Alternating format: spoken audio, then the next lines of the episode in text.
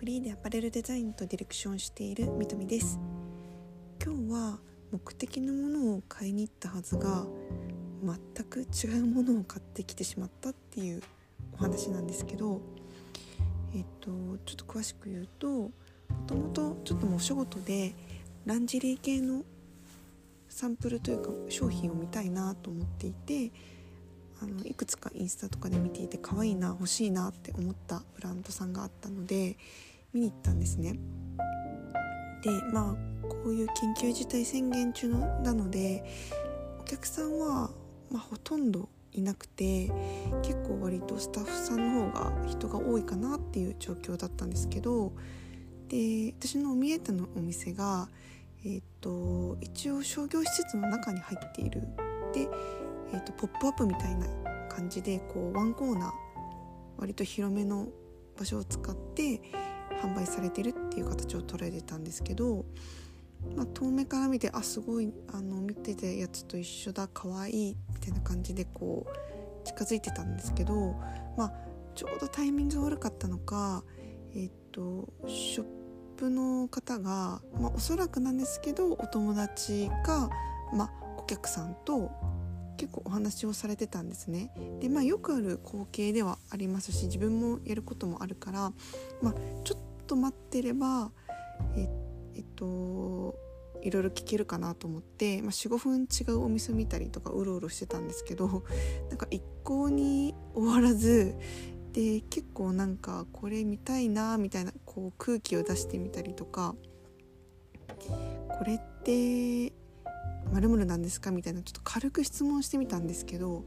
なんか結構ずっとおしゃべりをされててで、ちょっといろいろ聞きたかったんだけど今日じゃなかったのかなと思って、まあ、残念だったんですけどその日は買わずに、えー、お見送りして帰ったんですね。で、えーと、同じ商業施設なので、まあ、いくつかお店が入っているんですけどそこでもう全く全然何も考えずにフラッと入ったなんだろうなアクセサリーショップがあってでそこが私も全然知らなかったんですけどパッケージがめちゃめちゃ可愛くてあの私犬好きだったので犬の手書きのこうほんわかしたあのイラストがシールになってて透明な袋に貼られててで中身が見える仕様なんですね。で本当に昔ちっちゃい時につけてたようなカラフルなゴムだったりとかコームだったりとかビーズのなんかこう手に巻きつけるやつとかちょっと懐かしいなっていうのをあの入れて展開してるブランドさんがあってで結構その一個一個のパーツはヴィンテージなのであんまりこう大量生産もできないようなものを作って職人さんたちが一個一個こうビーズを載せてってるんですよっていうストーリーをなんかすごいいいタイミングでお店の方がしてくださってでめちゃめちゃそこでなんかほっこりして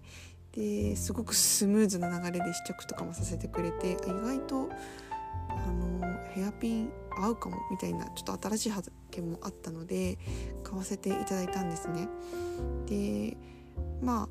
当初はまた全然違うランジェリーを買いに行ったんだけれどもちょっと一回断念してちょっと実はそこそこ高かったので今日じゃないかなと思ってうろうろしてまあうっかりその買いたい気持ちがあったために違うところでお金を使ったっていうまあなんてことはないしょうもないお話ではあるんですけどただあの、一つ言えるのは、まあ、本当に商品が可愛くてあの内装とかも本当に放送とかも可愛くてインスタとかもすごくちゃんと運用されてて YouTube とかでもいろいろこう施策をやられてるような、まあ、素敵なランジェリーブランドさんなんですけど結構店頭に行ったら、まあ、そんなに接客まあ方針かもしれないんですけどあんまりこう積極的ではなかったのかなっていうのがちょっと若干あの高いものだけに残念だったなっていうのと、まあ、自分がこのあとその実際にリアルにこう販売をするっていう予定は今のところないんですけどただあの一つはいつ自分が今こう相手にしている方が本当に顧客さんになっていただけるかって本当にわからないなと思っていてそれはあの普段の仕事にも言えるんですけど普段何気なく接してる取引先の人とか、まあ、お仕事関係じゃない人たちが急にクライアントになったり仕事の依頼先になったりとか依頼主になったりとか本当に何があるかわからないなと思っていてあの本当に前にも後ろにも横にもちゃんと目をつけて気をつけていかないと何かあった時のために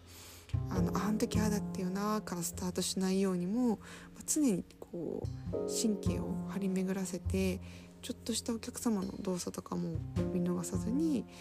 あのこの方商品見たいのかなとかってもし私だったらできるような状態でいたいなと思って、まあ、それはそれですごく学びがあったので、まあ、よかったなっていろいろあったけどいい一日だったなってあの思っています。はいなのでまたこの場所でお会いできるととっても嬉しいです。最後までお聴きくださり本当にありがとうございました。じゃあバイバーイ。